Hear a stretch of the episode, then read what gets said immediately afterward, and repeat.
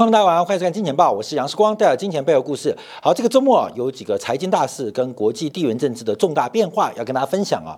呃，第一个，我们在金铁杆部分，等一下订阅版的金铁杆，我们会特别来分析啊，包括上周五美国的非农新增就业机会，包括了创低的失业率，包括飙高的工资，还有正在下滑的工时啊。那这些数据啊，都会直接影响到目前我们看到全球经济的变化跟美联储升息的节奏啊。好，在这个时候，我们终于看到了。两位知音，我们在过去一段时间一直讲直立率倒挂，我们也苦口婆心跟大家特别提醒到，尤其是这个存续企业 duration 比较长的资产，风险越来越大，而短期的现金投资或准现金投资或货币投资是值得大家长期做参考。就在这个礼拜六，就在这个礼拜天，我们看到一个是西方的股神，一个是东方的超人，完全完全成为我们视光的知音哈。第一个，我们看到在巴菲特的股东会特别提到，除了七月四号扑克夏买了一百亿美元公债，而且短天期喽，七月三十一号隔了礼拜又买了一百亿美元，那也在隔一礼拜要准备再买一百亿美元，特别是大概呃 duration 大概做三到六个月国库券，就针对短端的低估。直立曲线倒挂的短端进行大幅的进场跟买进，那长端发生的事情，就是我们最近可能大家注意到了，李嘉诚准备呃最新的建案，用二手价的七成来进行甩卖。李嘉诚作为整个香港房地产的最大主力，筹码最多，甘愿用台北股市三只停板的代价来进行筹现。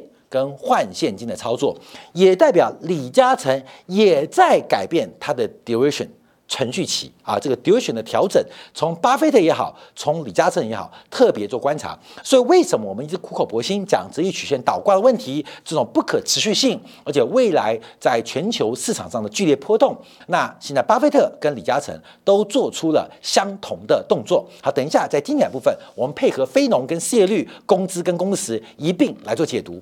好，在这个周末还有另外一件大事，就是俄乌战争啊，到目前进行到五百三十天，那乌克兰啊在南。方啊，赫尔松中进行了全面性的一个反攻动作。那由北往南打，哎，看过《经济报》都知道，由北往南打胜算九成啊，胜算九成。所以目前往南的过程当中，感觉乌克兰啊得到不小的成果。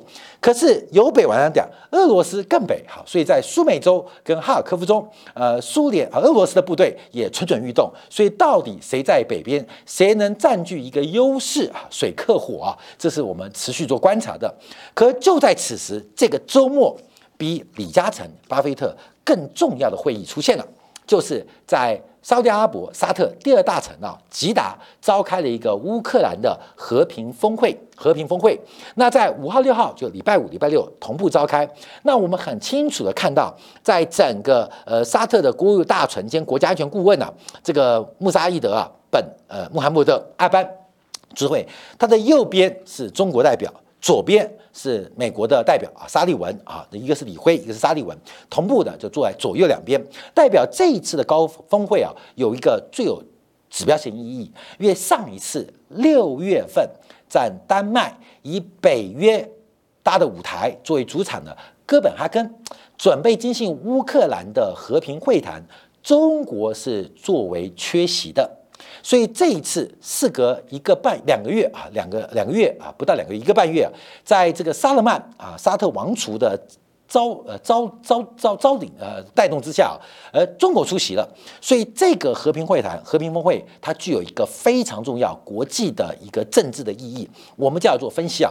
那总共有四十二个国家做参与，而参与这个和平峰会的讨论非常特别。第一个，乌克兰的和平峰会。跟俄罗斯、跟普京一直交好的沙特跟王储沙勒曼，并没有邀请俄罗斯，嗯，就是双方啊的冲突当中，只邀请了乌克兰，并没有邀请俄罗斯，所以这个和平峰会它的组成、它的会议和谈达成的协率到底有多大意义？就大家打了问号，打了问号。那俄罗斯的外交部发言人也特别表达，假如没有俄罗斯参与这场和平的峰会，基本上它就不会有任何用处。所以这场和谈其实并不是讨论乌克兰的未来或俄罗斯它应该做出什么样的一个选择，也代表的是国际的角色吗？我们就要分析这个过程，因为这过程有点特别。好，我们第二看一下。中方的代表是之前常驻俄罗斯的中国大使李辉作为代表，他是中政府欧亚事务特别代表，这次带来了吉达，特别受到沙特王储的邀约来参加乌克兰的问题啊，这个国际会议就吉达召开会议。那中国在想什么？中国在想什么？为什么俄罗斯没受邀，中国要去？之前啊，我有很多些评论啊，大家可能有些粉丝啊，尤其是大陆粉丝不认同。我说，普京最大的战略失误就是错判了二零二二年是地球百年未变大变局的转折年度。本来普京的想法可能幻想在欧亚大陆的东边跟西边。同时会发生两场战争，进而改变从二战以来由美国主导的国际的架构或是游戏规则。普京在后期，我们观察对乌克兰战争的发动，感觉准备的很仓促，甚至没有准备。因为从战术上的角度，其实普京没有准备的必要，因为乌克兰他背后的老大。给他支多少支持力度？西方国家怎么看待俄罗斯即将发动的乌克兰战争？去年时候，其关键是在地球的另外一端会不会同时发动不同的变化？那普京有严重的一个失判的失误的过程。好，我们看到这一次中方去了，中方去了沙特搭的舞台，乌克兰作为主角，而中方去了，这代表什么意思呢？这代表什么意思？看到没有？对于我们之前验证就很特别。中国的思考并不是把俄罗斯摆在盟友的地位，中国的思考可能站在自己的利益。什么利益？就如何破坏现有的国际框架，是中方最大的利益。那这次会谈有几个重要举措啊？举措，我们第一个观察是乌克兰有让步的现象，不在会议当中绝对坚持俄罗斯必须撤军。啊，没有绝对坚持。像哥本哈根的时候，乌克兰说什么都别谈，先谈俄罗斯撤军。但这次其他会议，第一个，乌克兰并没有绝对的坚持俄罗斯要撤军。第二个，这次参与的国家很特别，不管是俄罗斯，不管是中方，不管是美方，包括主办方的沙特，都特别强调了南方国家。南方国家，所以这一次有一个很特别的国际外交名词，叫“南方国家”出现，已经很久没有见到“南方国家”这个名词。我们先看到，这是地球上啊有人划分，一个叫北方国家，一个叫南方国家。而这种划分并不是按照经纬度划分，而是按以发达的程度跟过去从工业革命以来的谁领导谁被领导。谁剥削谁被剥削的关系来进行划分。那北方的国家，我们就很明显嘛，北美的加拿大、美国，包括了西欧、北欧国家，包括了俄罗斯。那在这条线以南，都是被领导跟被剥削的国家。所以南方国家跟北方国家的区分，它的名词啊，其实早就有了，可是很久没有被提到。那我们先要做这个背景的说明啊。为什么叫南方国家？因为啊，早在一九五五年，当时在印尼啊召开了一个万隆的会议。这会议啊，是因为二战之后，世界开始二分化嘛，一边就是现在的北约，包括西方国家；一边是这个以苏联领导的华沙组织，所以就第一世界跟第二世界。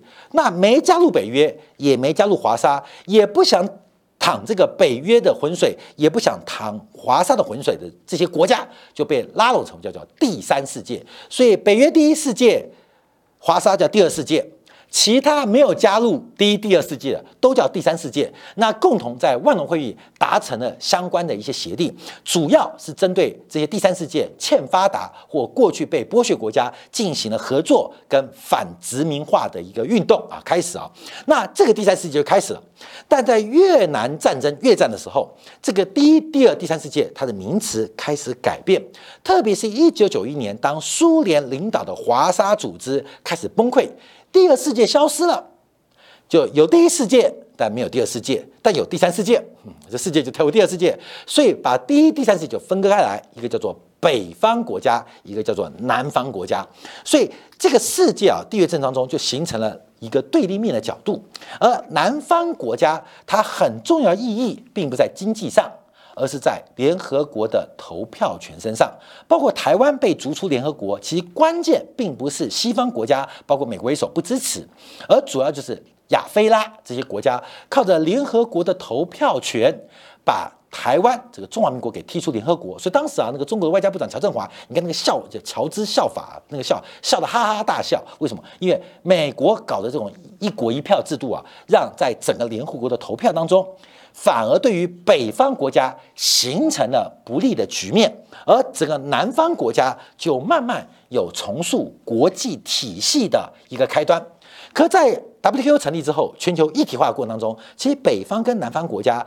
得到的发展机遇又开始出现了模糊化，很多所谓的南方国家，不管包括像中国啊，包括印度、像巴西，所谓金砖五国，都得到很多的发展机会。其他的东协啊，像非洲、拉丁美洲，也得到非常多投资机会。所以在过去二十年陈皮时代，美国开创的领导的 WTO 架构，基本上出现了一度的。这个繁荣，可是随着不管从美国次贷危机到欧债风暴，到颜色革命，到现在美国单方面的强力解说，又让北方跟南方重新产生了矛盾，这种利益的矛盾跟本身价值观的冲突。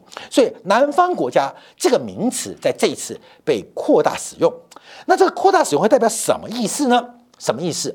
因为我们从参与的国家就看得很清楚啊，因为主要有大概十六个南方国家，另外二三个北方国家出席，就划分出来。这跟六月份的哥本哈根会议就截然层次不同。因为哥本哈根讨论乌克兰，主要是以西方发达国家、北约组织作为领袖，其他国家基本上没有太大的发言权。可是俄乌战争。卡到最近最大问题就是黑海的粮食协议受到这个破坏，受到双方的退出跟主导，尤其是俄罗斯单方啊，所以粮食问题，因为全世界最大对于亚非拉出口国家，呃，出口的粮食的来源就是乌克兰跟俄罗斯，所以牵扯到它根本利益，所以南方国家要出来发声啦。你们那个根本哈根会议没有我们的参与，你们是纸上谈兵，可是我们的。关心是我家米缸快要见底啦，像印度不是禁止大米出口吗？美国抢大米，中国的天灾让整个粮食收成的关键时间点出现了巨大的损失，粮食问题现成为南方国家关系的，所以这一次啊。沙特就掌握这机会啊，掌握这机会，招取召召集南方国家跟北方国家一起坐下来谈，一起来讨论俄乌战争的未来跟大家的立场跟意见。而中国想什么？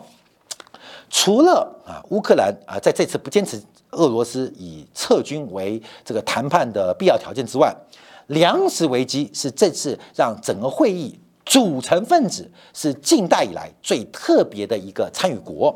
第三个，大家关注的是中国现在重压俄罗斯会在俄乌战争失败，但又不希望俄罗斯的普丁过快的倒台或崩溃，因为普丁的崩溃，普丁的政权会被交给所谓的沙俄啊沙皇派，那这更极端的俄罗斯民主主义，但可能风险更大，所以既认为俄罗斯会失败。也不想普京崩溃，哈，普京政权崩溃，所以参与了这次会议。所以我们回来看这个事情啊，就我们回来验证，普京最大的败笔就是猜错了中国的政治企图、跟外交、跟发展利益啊，这是我们前面验证的哦。所以中国的角色很特别，那未来的发展就要很关键啊，很关键，因为中国一直想利用各个机会来改变国际游戏框架。尤其在俄罗斯可能失败，这中国判断哦，普京不至于不能快速崩溃的背景当中，由沙特非西方国家主导的会议，中国就不能缺席，因为中国的和平倡议，西方国家呃不接受，那北约的和平倡议，中国不支持，根本还没去嘛。那现在由沙特主导呃主导的，哎，你看沙利文也去了啊，李辉也去了，所以中国试图想利用这个会议，看到没有？就是俄乌战争。变成在国际政治、地缘政治组合当中一个破坏以过去传统美国主导的这个舞台，这是一个重大的一个机会。所以我们要观察这个地缘政治风险越来越大，那跟我们投资什么关系？看到没有？注意哦，中美的脱钩跟全球化变成半球化，现在在加快进行当中哦。这对于物价，对于结构性的生产供应链。都会有长远的影响，从顶层的政治架构、顶层的社会利益跟国家的外交利益，开始影响到了生产关系，而这个生产关系的被破坏，才会有出现什么你制裁我，我制裁你，我禁止出口，你禁止出口的生产的这个工具的破坏性。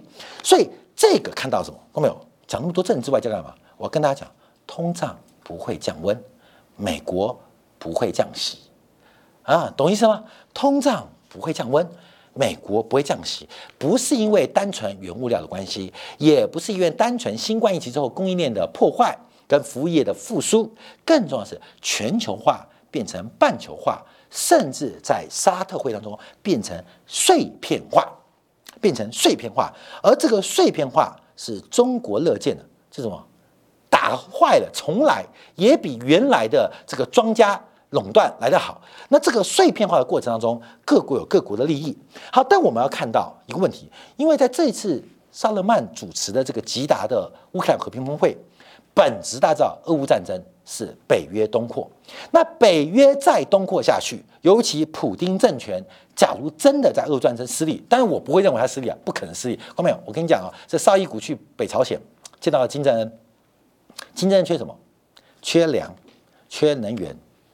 全支持，可是朝鲜多什么？朝鲜多的是一堆部队，这些部队马上能打，马上能战。可这部队要能打能战，要先吃饱。